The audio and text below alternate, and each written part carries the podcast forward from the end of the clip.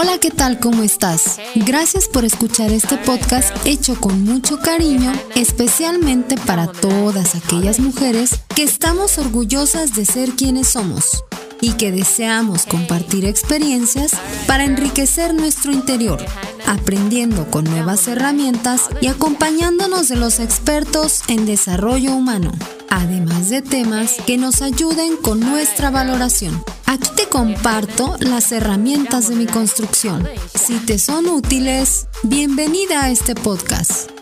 Yo soy Fabiola Juárez y aquí estamos, las mujeres imperfectas. Comenzamos.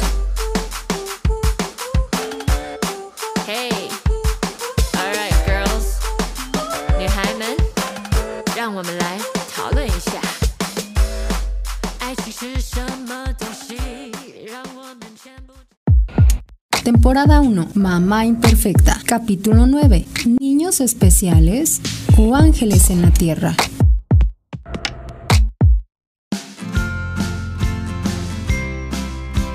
Al día de hoy hemos analizado diferentes temas relacionados con la maternidad. Hemos hecho reflexión sobre los aspectos que podemos mejorar cada día para contribuir con la formación de hijos cada vez más seguros de sí mismos, capaces de lograr sus objetivos en la vida y sentirse bien con lo que son. Pero, ¿qué sucede cuando por una alteración de naturaleza genética la vida te pone por delante a un hijo que resulta ser un reto que no esperabas? Una prueba que transforma y pone de cabeza toda tu vida? Cuando esperamos la llegada de un bebé, nos imaginamos todo perfecto, sus facciones, sus rasgos, todas sus características. No porque deseemos que nuestro hijo sea perfecto, pero ese pensamiento se basa en que esperamos lo mejor para ese nuevo ser. Y algunas veces la vida o Dios nos sorprenden dando muestra de que no siempre lo que esperamos es lo mejor para nosotros y de que podemos admirarnos al descubrir todas las pruebas que vamos a ser capaces de superar. Cuenta la leyenda que un día vio Dios tan perdida la humanidad, tan quebrantada, que decidió enviar un ejército de ángeles para ayudarnos a encontrar la paz. Dios había creado a los hombres tan distintos, únicos e irrepetibles para que se complementaran unos a otros y producir entre ellos sentimientos de generosidad, admiración y respeto. El rico ayudaría al pobre, el sano curaría al enfermo, el piadoso rezaría por el que actuaba mal. El paciente entendería al neurótico y el fuerte apoyaría al tímido. Pero al no entender esta misión, los hombres encontraron enemistados unos con otros y cada uno viendo solo por sus intereses. Así que Dios pidió a los ángeles que bajaran a la tierra con francas distinciones y desempeñaran tareas especiales. Tú tendrás memoria y concentración de excelencia. Serás ciego. Tú Serás elocuente con tu cuerpo y muy creativo para expresarte. Serás sordo-mudo. Tú tendrás pensamientos profundos. Escribirás libros. Serás poeta. Tendrás parálisis cerebral. A ti te daré el don del amor y serás su persona. Habrá muchos otros como tú en toda la tierra y no habrá distinción de raza porque tendrás la cara, los ojos, las manos y el cuerpo como si fueran hermanos de sangre. Tendrás síndrome de Down. Tú serás muy bajo de estatura y tu simpatía y sentido del humor llegarán hasta el cielo. Tendrás acondroplasia. Tú vivirás en la tierra, pero tu mente se mantendrá en el cielo. Preferirás escuchar mi voz a la de los hombres. Tendrás autismo. Tú serás hábil como ninguno. Te faltarán los brazos y harás todo con las piernas y la boca. Y al último ángel le dijo, serás un genio, te quitaré las alas antes de llegar a la tierra y bajarás con la espalda huecada. Los hombres repararán tu cuerpo, pero tendrás que ingeniártelas para triunfar. Tendrás mielomeningocele, que significa miel que vino del cielo. Cada uno llegó al vientre de una mamá. Ahí se formaron durante 6, 7, 8 o 9 meses. Al nacer fueron recibidos con profundo dolor, causaron miedo y angustia. Algunos padres rehusaron la tarea, otros la asumieron enojados, otros echaron culpas para disolver su matrimonio y otros más lloraron con amor y aceptaron el deber. Sea cual fuera el caso, como los ángeles saben su misión y sus virtudes son la fe, la esperanza, y la caridad, además de otras, todas gobernadas por el amor, ellos han sabido perdonar y con paciencia pasan la vida iluminando a todo aquel que los ha querido amar. Siguen bajando ángeles a la tierra con espíritus superiores en cuerpos limitados y seguirán llegando mientras haya humanidad en el planeta.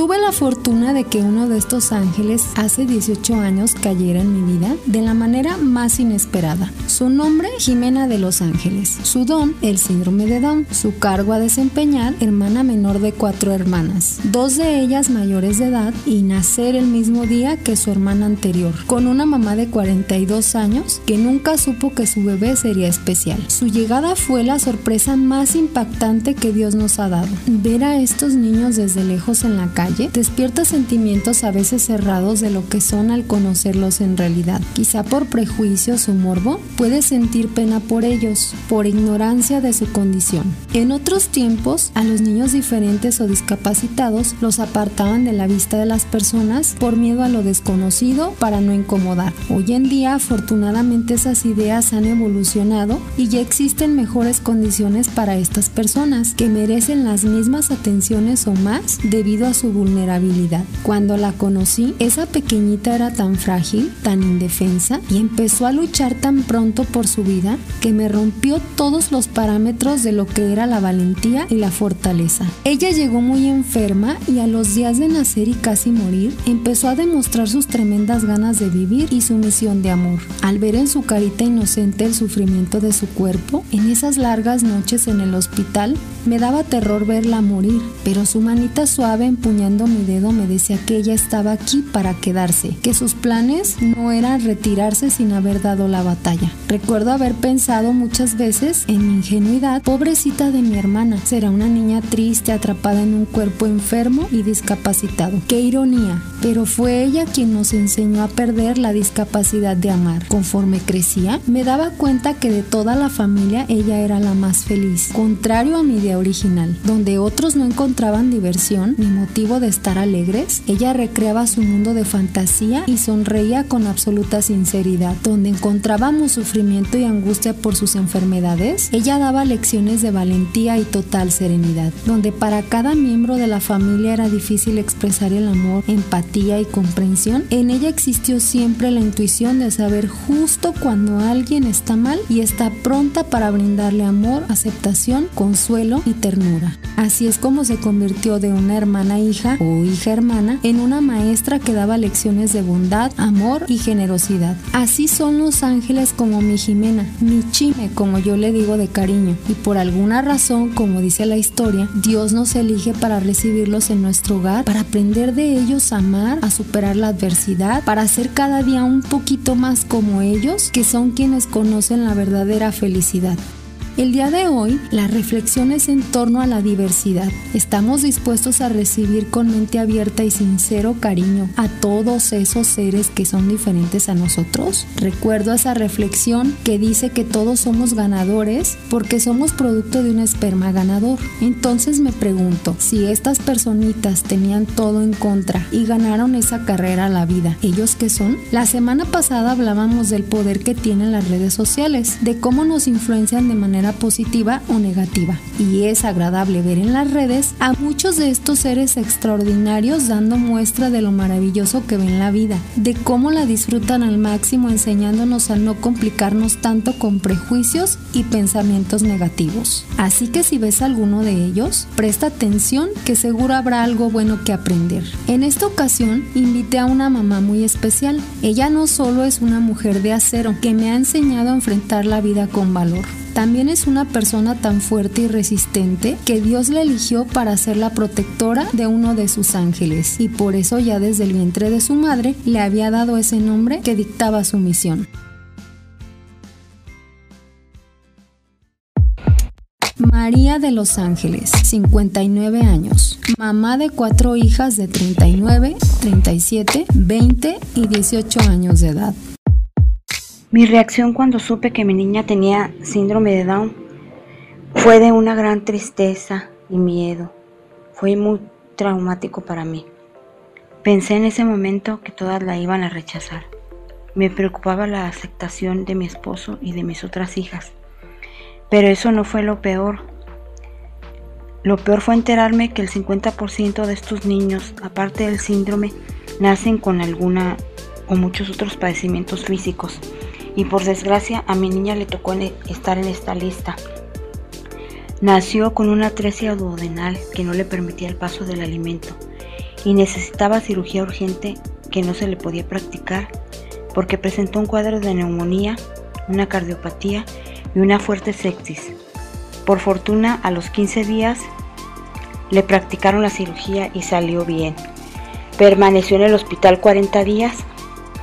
Después regresé con ella a la casa y no pasó tanto tiempo cuando presentó problemas respiratorios y así sucesivamente fueron saliendo otros padecimientos que la mantuvieron entrando y saliendo del hospital.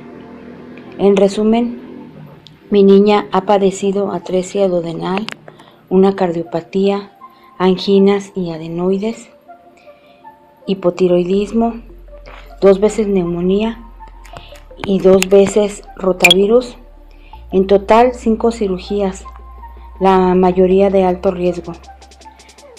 A pesar de todo lo vivido, amo a mi hija, la considero un milagro de amor y daría la vida por ella.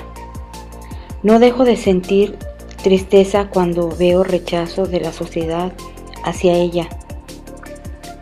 Pero no me traumo con eso, porque sé que yo la amo y ha hecho mi vida muy feliz. Los cambios y aprendizajes que trajo a mi vida Jimena, por ser una niña especial, me transformó en todos los sentidos. Me puse a estudiar, a tratar de conocer más sobre su condición fue muy difícil para mí y para toda mi familia. Fue un gran desgaste físico y, emocional, principalmente para mi niña pequeña, que tenía dos años, y después de, de tener toda la atención, ya no estaba yo con ella. Todos hemos pasado cosas difíciles, pero creo que coincidimos en algo. El amor de Jimena compensa todo dolor. Es una niña sincera, honesta, no busca agradar a nadie. A veces terca, a veces berrinchuda, pero no hay amor más grande como el que ella da. Y ella es una niña feliz. Y yo aprendí a amar más, aprendí a, tener más empatía por los demás y aprendí que todo lo que vivimos lo debemos de apreciar y valorar con todo nuestro corazón y que siempre debemos de luchar por ser felices. Te amo, mami. ¿Te gustó su testimonio? ¿En qué cosas te ha hecho pensar? Tan sabio es Dios que nos regala las oportunidades más maravillosas de aprendizaje en aquello que jamás pensamos. Nos hace reconocer el amor más allá de las apariencias y encontrar perfección en su obra imperfecta. Ahora vamos a enlazar a Rosa Bastida, que seguro tendrá algo interesante que decirnos.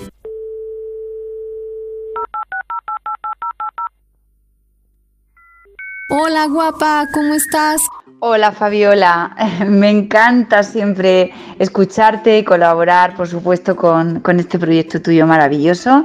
Eh, un día más, con un tema además que, que personalmente me parece apasionante, que son las personas con capacidades diversas como yo les llamo, seres extraordinarios. Estaba haciendo una reflexión en torno a la diversidad derivada de accidentes genéticos en el humano. Cómo existen personas increíbles que aunque nacieron con alguna discapacidad y sabemos que el nivel de desarrollo intelectual y físico que alcancen puede ser diferente según sea el caso y su condición, quiero preguntarte qué aspectos o herramientas consideras que podrían ayudar a motivar a estas personas a superar sus propios límites. Eh, para, estos seres extraordinarios que llegan al mundo, al mundo en el que todo está programado para, no ser extraordinario, sino para ser común, corriente, para ser eh, como comúnmente llamamos personas normales, entre comillas, eh, y que todo es tan complicado para, incluso para una persona zurda, ¿no?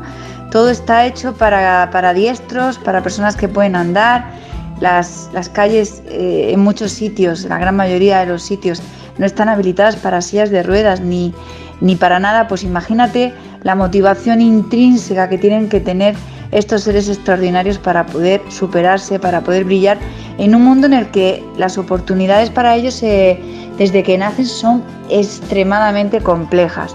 Entonces, eh, esos, esos, esas personas que se ven en redes sociales, se ven em, en televisión, que han superado y que superan cada día esos obstáculos, se presentan a, a Paralimpiadas o, cualquier tipo de, capacidad diversa, ellos la, explotan completamente y se convierten en, en seres extraordinarios, viene muy, muy, muy eh, condicionado con la motivación en casa, la motivación de los padres, de los progenitores.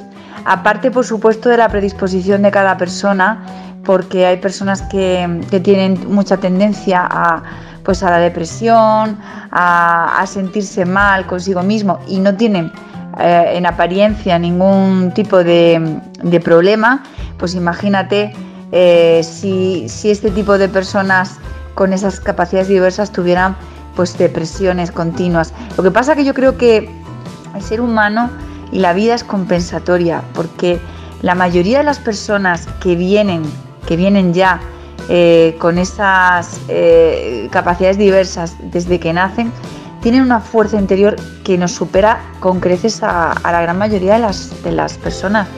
Eh, es distinto cuando, cuando alguien que no ha tenido ese, esa dificultad de repente pues a través de un accidente o de una enfermedad pues pierde pues a lo mejor la movilidad de las piernas pero yo conozco muchísimos casos, de, sobre todo de niños que, tienen, pues, por ejemplo, eh, parálisis cerebral y son un ejemplo absoluto.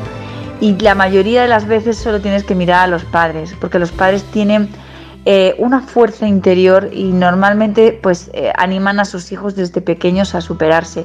Yo creo que la clave del éxito de la superación está en, las personas que, que cuidan de, estos seres extraordinarios y que cada día les recuerdan que son únicos y que son maravillosos. Rosa, te cuento que en mi caso tengo una hermana con síndrome de Down que hoy en día tiene casi 18 años. Hasta donde yo sé, los niños Down solo alcanzan un nivel de madurez intelectual como de un niño de 7 años, aunque ya hemos visto excepciones. Pero ahora que es mayor, hemos notado que está teniendo muchos cambios a nivel emocional y le pone triste el hecho de verse sin las mismas ventajas que los demás, sobre todo en cuanto a las relaciones personales propias de la edad, como tener amigos, llamar por teléfono, porque le cuesta mucho trabajo hablar bien, o tener novio. Estos chicos sabemos que son muy coquetos y luego se enamoran de algún chico normal que obviamente no les podrá corresponder. ¿Cómo se debe manejar esto para hacerles sentir mejor? Pues los chicos y chicas Down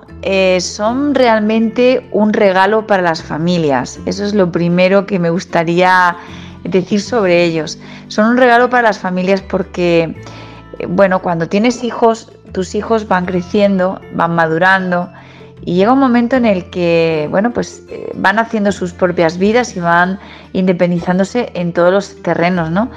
Pero cuando en una familia hay un niño o una niña down, es un regalo para siempre, porque esos niños Em, están súper unidos a sus progenitores, a sus padres y aparte de ser súper cariñosos, pues eh, son muy emocionales, son muy, son, son muy lindos, son, son maravillosos, son realmente seres de luz que yo creo que vienen a enseñarnos pues muchas cosas, como por ejemplo la empatía, el amor incondicional o, la sonrisa, ¿no? Eh, claro, eh, por lo que tú cuentas, tu hermana está en la adolescencia, entonces hay que también entender que su cuerpo eh, a nivel hormonal empieza a cambiar y empieza a tener pues esas emociones desordenadas que son las propias de la adolescencia. empiezan a sentirse pues distintos a los demás, pero no solamente por ser down, es que cualquier niña de esa edad se compara con los demás, eh, se buscan esas pequeñas diferencias que además siempre lo hacen en negativo, la mayoría de los niños en la adolescencia siempre sus comparaciones son pues eh, en negativo, ¿no? Eh, me falta esto, soy bajita o, me sobra peso, o, es decir, van buscando siempre esa parte negativa para, bueno, pues porque estamos acostumbrados a, al autocastigo, ¿no? Entonces en esa edad es espectacular. Yo creo que todo hay que tomarlo de forma natural. Ella, pues efectivamente se enamorará y se enamorará pues de, de la persona que en ese momento para ella pues sea el que, la persona que le ha despertado ese sentimiento. No hay que tener miedo a que se enamore de, alguien que no sea Adam porque, eh, o que no sea correspondida, porque todos hemos pasado, todos, absolutamente todos, por enamoramientos no correspondidos. Entonces, pues eh, el intentar a veces protegerlos demasiado también hace que ellos no avancen, no sepan también afrontar o afrontar un, pues un sentimiento como ese, ¿no? El que quieras a alguien y que ese alguien no te corresponda. ¿A quién no le ha pasado eso? A mí me ha pasado y no una vez, sino, sino más, más veces. Entonces hay que tomar pues todo como, como cualquier adolescente, como cualquier chica pues que, está viviendo ese momento. Em, ella de alguna manera eh, tendrá sus propias herramientas para, para saber hasta dónde puede llegar, pero como cualquiera de nosotros. Al final no creo que sea tan diferente. Es decir, ellos tienen su intelectualidad eh, adaptada pues a ese, a ese cromosoma además que tienen y, por tanto pues tienen una, forma de ser o, una intelectualidad pues eh, acorde a, ellos, ¿no? Pero no llega, no llega a ser diferente a cualquiera de nosotros. Al final sus sentimientos o sus capacidades pues son parecidas en el sentido de que tienen las mismas emociones y sienten lo mismo y todo es igual. Con lo cual, eh, protegerlo en exceso pues hace que ellos pues no experimenten todo lo que han venido a experimentar. Hay que explicarles, pues como a cualquier adolescente, que, bueno, que en la vida pues eh, nos vamos a encontrar con, con, muchas situaciones y que tienen que aceptar pues como vaya viniendo. Otras veces serán ellos los que a lo mejor pues no no sean los que correspondan a otra persona. Entonces, bueno, no le daría yo demasiada importancia. Hay que tomarlo todo como cualquier niña que está empezando a vivir y, ellos tienen más recursos de los que nosotros quizás podamos entender. Así que disfruta de tu hermana, que seguro que es una maravilla. Y, y, por mi parte, pues dale muchos besitos. Además, fíjate que tenemos uno de los capítulos de Princesa de la Luz eh, que se llama El Planeta Luz.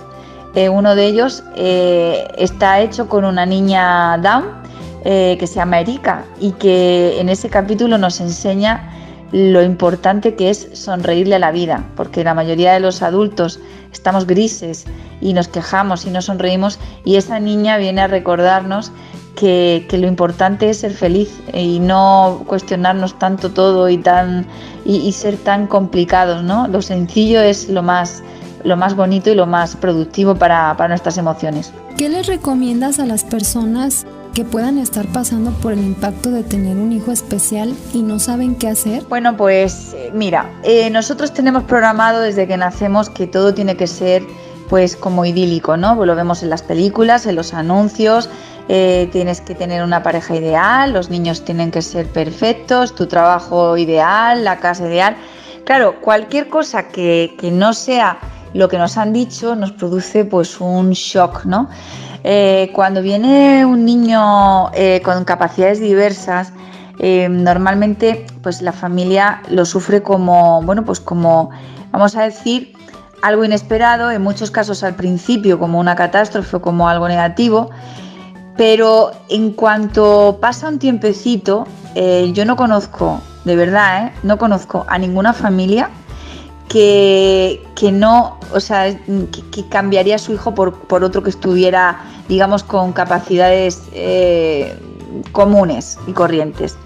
He visto a niños con parálisis cerebral, como te comentaba anteriormente, en una silla de ruedas que apenas no pueden ni coger una cuchara para comer y padres diciendo que son lo mejor que les ha pasado en su vida, a pesar de que están 24 horas pendientes eh, a ellos, que no cambiarían nada. Entonces yo creo que todo es una cuestión pues de, adaptación, de esperar que llegue ese momento en el que te enamores de tu hijo cuando le veas la cara, independientemente de sus capacidades. Em, son tan especiales, tan especiales, que cada uno de ellos es único. Son mucho menos comunes que los, eh, el resto de la humanidad, ¿no? Porque nosotros somos pues seres muchísimo más corrientes, eh, con más preocupaciones, como te decía anteriormente, ¿no?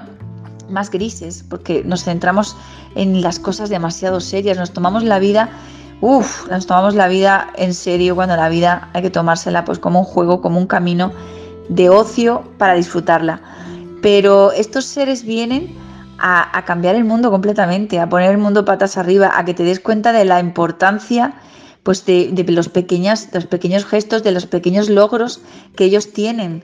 Yo he visto vídeos de niños eh, que han nacido sin, extremidades y cómo ellos se apañan perfectamente, o de niños con, otro tipo de capacidades diversas y, dices, Dios mío, es absolutamente maravilloso eh, el ser humano, cómo, cómo, encuentra siempre la manera de, de superar, ¿no? Entonces, eh, todo lo que nos venga tenemos que aceptarlo como un reto, como algo pues bonito para, disfrutarlo y es una cuestión de tiempo. Si en algún momento pues a alguna familia les cuesta, pues también hay profesionales por supuesto para poder acudir a un psicólogo eh, que nos ayude a esas herramientas que a veces pues no tenemos. Pero yo lo considero todo al final en esta vida pues un aprendizaje, un juego en el que tenemos que venir a, disfrutarla. Y estos niños nos ayudan a entender la vida de una manera mucho más profunda y muchísimo menos superficial. ¿Qué consejo les puedes dar a los papás de niños especiales para educarlos y saber cómo tratarlos? Pues le diría lo mismo que le digo a los papás y mamás de cualquier niño, de cualquier raza, de cualquier situación económica. Niños eh, de capacidades diversas, niños de capacidades corrientes, da exactamente igual. A los papás y a las mamás les digo lo mismo. Disfrutad de la crianza de vuestros hijos porque realmente creemos que, que, nosotros somos los maestros, los que tenemos que enseñarles, pero estamos bastante equivocados.